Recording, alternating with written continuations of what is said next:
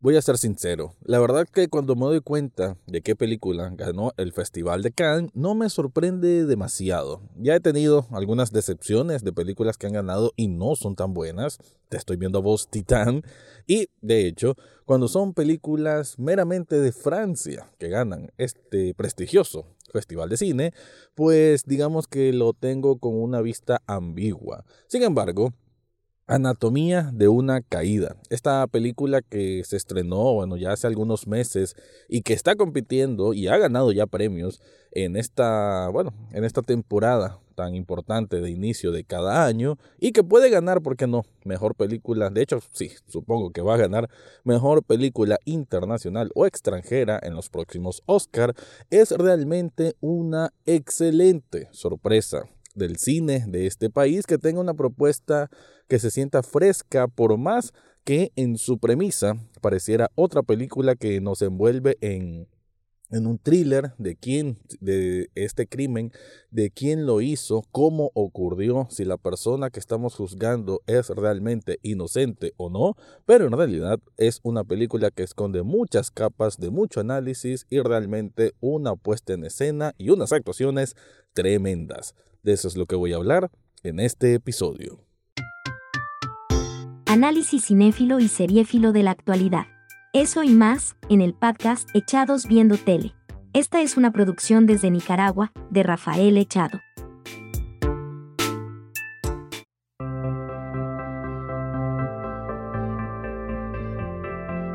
Bienvenido o bienvenida a un nuevo episodio de Echados Viendo Tele, el espacio para escuchar críticas, comentarios, opinión del mundo de las series y algunas veces de películas. Obviamente sigo con el tema de las películas, aunque es cierto que la semana pasada hice un pequeño paréntesis, pero estamos ahora hablando de todas estas películas que han estado en la palestra como de lo mejor que nos dejó el año anterior y que, bueno, mucha gente todavía está por descubrirlas. En este caso, me dedico a Anatomía de una caída, Anatomy of a Fall, una película que sinceramente entré a verla sin saber mucho de qué trataba, eh, lo cual creo que está bien. No es que saber su premisa te cambie algo, pero por lo menos pensé que era un drama más común y digamos que no lo es. Ya lo decía al inicio, es de esas películas que tiene como varias capas y es interesante como ir descubriéndolas a medida que vas avanzando. Además que tiene como, podemos decir, bastante marcado lo que son sus tres actos, ¿no? Su, su manera de introducción, su desarrollo y su tercer acto, que es el camino a la conclusión. Me parece que está bien definido y creo que ahí uno va adentrándose en cada uno de los personajes cuando en realidad esto es una película que no, no posee tantos personajes, ¿no? sino que se va a centrar mucho en la vida de Sandra, que es esta mujer que está viviendo con su esposo y su hijo de unos 10, 11 años, Daniel, en una en una casa, así como de campo, solo que en una temporada de invierno, ¿no? Mucha nieve, una casa de tres pisos así de madera, como una especie de cabaña grande. Y ambos, tanto Sandra como su esposo, son escritores. Eh, aparentemente a ella le ha ido mejor que a él. Y la primera instancia de esta película es que el hombre aparece muerto en digamos que en el patio o en las afueras de la casa. Este hombre se cayó del tercer piso y es el hijo Daniel junto con el perro, vamos a hacer un paréntesis para hablar después de este perro, que lo descubren al papá que está muerto. En este caso, Daniel no lo ve directamente porque de hecho tiene problemas de la vista, prácticamente es un niño ciego y por eso tiene que ir acompañado casi siempre de, un perro guía. Lo que no vamos a saber en la película eh, durante buena parte de su desarrollo es si realmente fue que el hombre se suicidó o fue que Sandra, en una discusión porque habían problemas maritales de por medio, fue quien lo empujó. Esa es la trama de Anatomía de una Caída, pero hay que decirlo, ¿no? Es una película que aunque sí tiene elementos de thriller, mucho de drama judicial, porque el segundo acto se va a llevar a cabo meramente en un, en un juzgado ahí en Francia, que por cierto me encanta como en este caso es súper dinámico, súper intrigante, eh, muy bien en, generarte ¿no? toda esa sensación. eh, incluso con el juego de, cámaras, que es un poco extraño, ¿no? La forma, la forma en que está filmada, a veces parece como documental, a veces que se ve como torpe, con, con zoom violentos y ese tipo de, de artimañas cinematográficas como para sentirlo más vivo. Em, pero quiero decirte que lo curioso de esa segunda parte, de este segundo acto, pues de, de lo que es el juicio, es que es muy distinto a lo que uno ha visto por la televisión norteamericana o el cine hollywoodense por muchos años, ¿no? Hay ciertos tropes eh, que uno ya espera ver nuevamente en este tipo de cosas como objeción, tal cosa, no al lugar, ¿no? Ya uno conoce de alguna forma esa dinámica. En lo particular debo decir que me gusta mucho eh, es lo que son esos, ¿cómo vamos a decirle? Courtroom drama, es un término que ocupan, ¿no? Como drama de, de, de juzgados, la verdad que es muy interesante. Te recomiendo ahí Party Mason, una serie que desgraciadamente se canceló. Son dos temporadas de, en HBO. Eh, bueno, la verdad que es una entre tantas, ¿no? Obviamente decir Better Call Saul que más de abogados emblemáticos de la televisión. Pero no vamos a encontrar esto aquí. Anatomía de una caída se me hace muy bien en, en hacer precisamente una radiografía de cómo es el proceso inquisidor, vamos a decir, ¿no? Incisivo y penetrante de una manera brusca y hasta decirlo de violencia psicológica a una persona que es señalada culpable. Aquí vamos a tener a Sandra que está bajo el escrutinio público, ¿no? en un lado la quieren poner la fiscalía como una mujer ávara, una mujer codiciosa, una mujer fría, que fue capaz de matar a su esposo porque su esposo estaba pasando por un mal momento, como que ella no lo entendió, y en un momento de exasperación, en un momento de, furia, ¿no? Al final, como que lo empujó y lo mató. Entonces, eh, está ese punto de vista que está sobre ella, pero al mismo tiempo, la película nos va a ofrecer pinceladas de quién es Sandra. Y hay que decirlo, la actriz Sandra Huller, que de hecho también tiene el mismo nombre, es tremendísima actriz para hacer un deliver de cada uno de los momentos más eufóricos, porque va a haber un flashback, de hecho, una escena impresionante, una escena que para mí, no sé, de esas escenas que me quedo grabadas en la memoria para siempre como la grandiosidad del cine en cuanto a diálogos, en cuanto a entrega actoral. Una discusión que tiene Sandra con su esposo, que va a salir a luz esta discusión a raíz de una grabación como parte de las pruebas del juicio. Y lo que quiero decir con esto, porque no quiero hacer más spoiler, es el que las pinceladas que vemos del, de quién es Sandra, vamos a ver que es una persona ambigua. Así que la película que juegue con la ambigüedad de que bueno, si es inocente o es culpable, va muy, muy bien palpado en cuanto a la personalidad y a la personificación precisamente de esta actriz, que está súper bien escrita, un guion tremendísimo, y que eso le da un sabor y un plus enorme a una película que te va a dejar pegado al asiento de principio a fin. Pero bueno, antes de continuar, te quiero contar algo.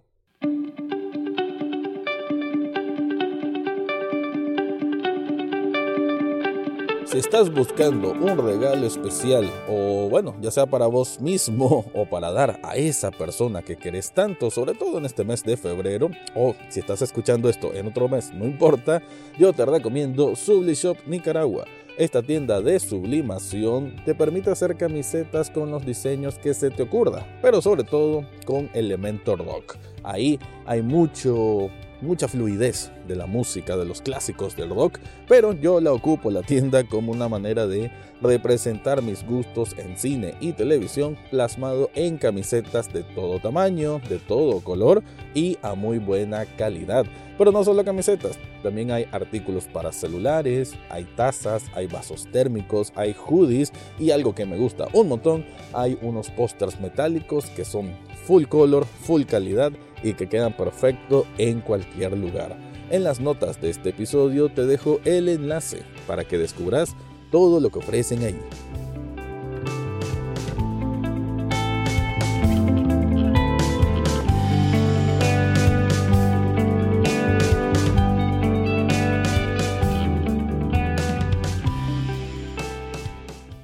Este es buen momento para hacer el paréntesis con el perro. El perro, ya lo decía, una especie de perro guía que está siempre con el pequeño Daniel, que de hecho pues él tiene una vista, ya lo decía, súper limitada, no sé, tal vez un 70% de vista que no, no, puede, no, no, tiene distinción ¿no? de, de lo que hay a su alrededor y que con esta discapacidad también va a haber un tema familiar muy fuerte en cuanto a la dinámica de pareja de este matrimonio. Y es que hubo un accidente en que aparentemente fue el hombre el que tuvo cierta culpa y como que Sandra nunca lo terminó de, de perdonar, ¿no?